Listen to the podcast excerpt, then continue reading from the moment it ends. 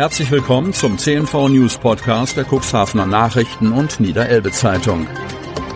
In einer täglichen Zusammenfassung erhalten Sie von Montag bis Samstag die wichtigsten Nachrichten in einem kompakten Format von sechs bis acht Minuten Länge. Am Mikrofon Dieter Büge.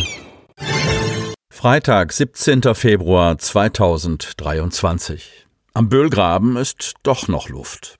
Cuxhaven.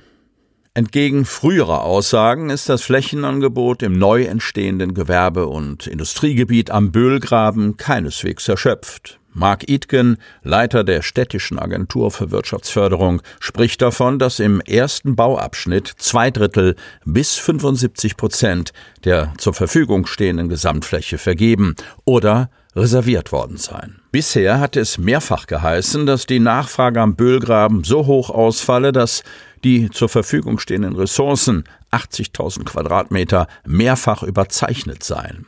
Wie Itgen darlegte, hätte man in der Vergangenheit tatsächlich 16 und nicht 8 Hektar benötigt, um eine sich ad hoc abzeichnende Nachfrage zu befriedigen. In Anbetracht von Irrungen und Wirrungen auf Interessentenseite schmolz der Überhang allerdings in sich zusammen.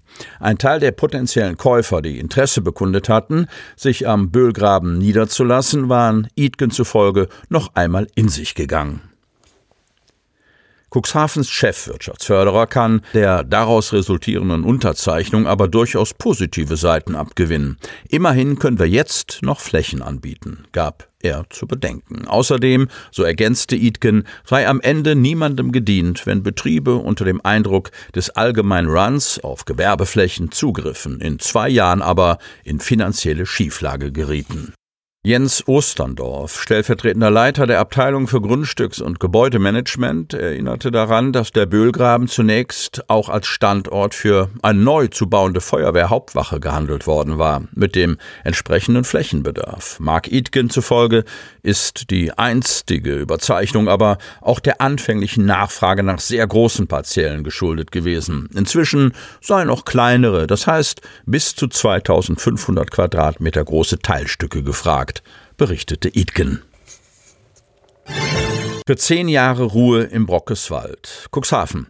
Naturschutzgerecht oder nicht? Das Vorgehen der niedersächsischen Landesforsten in Brockeswald mitten in Cuxhaven ist nicht umstritten. Revierförster Stefan Brösling sprach von normaler Waldpflege und signalisierte, dass nun erstmal Ruhe sei. In einer nicht öffentlichen Begehung mit Förster Stefan Brösling von der zuständigen Revierförsterei Mittlum und Knut Sierk von den Landesforsten hatten sich einige Mitglieder des Ausschusses für Umwelt, Klima und Nachhaltigkeit die Lage angeschaut. Unumstritten dürfte es sein, dass der Wald derzeit nichts mit einem idyllischen Naherholungsgebiet zu tun hat. Überall liegen frisch gefällte Baumstämme noch im Rohzustand. Die Wege sind zerfurcht.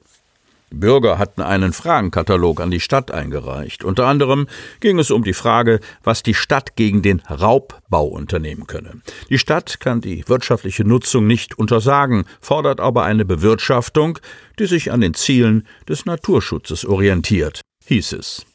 Gabriele Grubel, eine der Fragestellerinnen, stellte fest, dass von Januar bis März 2022 mindestens 100 alte Buchen gefällt worden seien und in diesem Jahr nochmal so viele.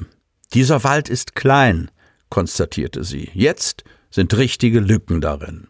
Die Arbeiten seien mit den Vorgaben des langfristigen ökologischen Waldentwicklungsprogramms der niedersächsischen Landesforsten Kurs Löwe zu vereinbaren, versicherte Stefan Brösling.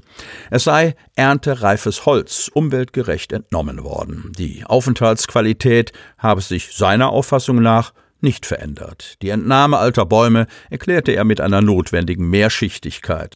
Man muss alles in Relation setzen. Die Maßnahme diene der Sicherung der nächsten Waldgeneration. Die verbleibenden Bäume hätten jetzt wieder die Möglichkeit, mehr Holzmasse anzusetzen. Auch aus waldwirtschaftlicher Sicht konnte er an dem Vorgehen nichts aussetzen. Wir haben jetzt 15 Jahre nichts gemacht und nicht mal ein Zehntel der Bäume geerntet. Bauprojekt mit Überraschungen. Otterndorf. Eine der derzeit aufwendigsten Kirchenrenovierungen im Elbe-Weser-Raum kommt voran. Bei den Restaurierungsarbeiten in der Otterndorfer St. Severi-Kirche sind die Experten allerdings auf die eine oder andere Überraschung gestoßen. Aufwand und Zeitdruck werden größer. die Kosten steigen. Spritze, Skalpell und Pinzette. Anneke Horstmanns Arbeitswerkzeuge lassen vermuten, dass die Frau am OP-Tisch steht. Ganz falsch ist das Bild nicht, denn die Restauratorin behandelt ihre Patienten, die Raumschale der St. Severi-Kirche in Otterndorf, tatsächlich mit chirurgischer Präzision. Horstmann und ihre Kollegen suchen in schwindelerregender Höhe nach Beschädigungen in den alten Mauern und heilen diese so sanft und wenig sichtbar wie möglich.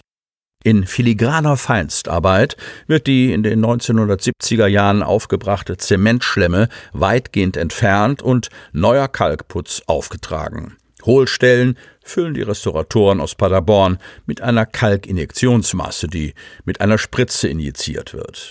Der historische Kalkputz wird mit Kieselsohl befestigt. Nicht nur zeitlich, auch finanziell sind die Restaurierungsarbeiten für die St. Silveri-Kirche eine riesige Herausforderung. Pastor Thorsten Niehus ist sozusagen im Daueraustausch mit Firmen und Förderern, um die alte Dame St. Severi wieder fit zu machen. Allein die Arbeiten an der Raumschale kosten 400.000 Euro. Die Heizungserneuerung wird voraussichtlich mit weiteren 400.000 Euro zu Buche schlagen. Für Restarbeiten sind 200.000 Euro eingeplant. Macht zusammen rund eine Million Euro. Sie hörten den Podcast der CNV Medien. Redaktionsleitung Ulrich Rode. Produktion Win Marketing, Agentur für Text- und Audioproduktion.